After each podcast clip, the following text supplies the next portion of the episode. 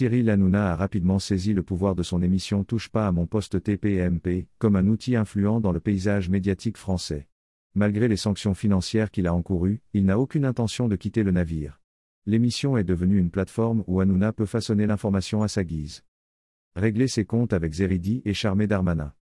Il n'est pas rare de le voir utiliser son émission pour soutenir des figures politiques, comme lorsqu'il a inondé le porte-parole du ministère de l'Intérieur de Louange, affirmant que Gérald Darmanin est le meilleur en poste. Il n'hésite pas non plus à régler ses comptes en direct, comme ce fut le cas lorsqu'il a invité Zeridi sur son plateau. L'émission donne également la parole à ses chroniqueurs, mais attention à celui qui ose aller à l'encontre de l'opinion de Hanouna. Lorsqu'il se trouve dans une situation délicate, les critiques sont balayées d'un revers de la main comme de simples chéris. La France insoumise, LFI, est régulièrement critiquée tout au long de l'émission, et ceux qui partagent cette opinion sont chaleureusement accueillis. Comment TPMP cible et perd son audimat diversifié? Ce qui fait le buzz est immédiatement saisi par l'émission, mais toujours dans le but de diriger le discours public dans une direction précise.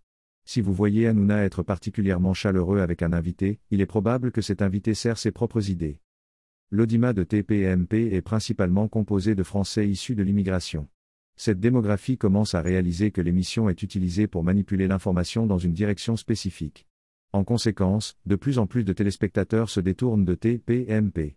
À ce rythme, avec la polarisation croissante de son contenu, Hanouna risque de sombrer dans l'oubli.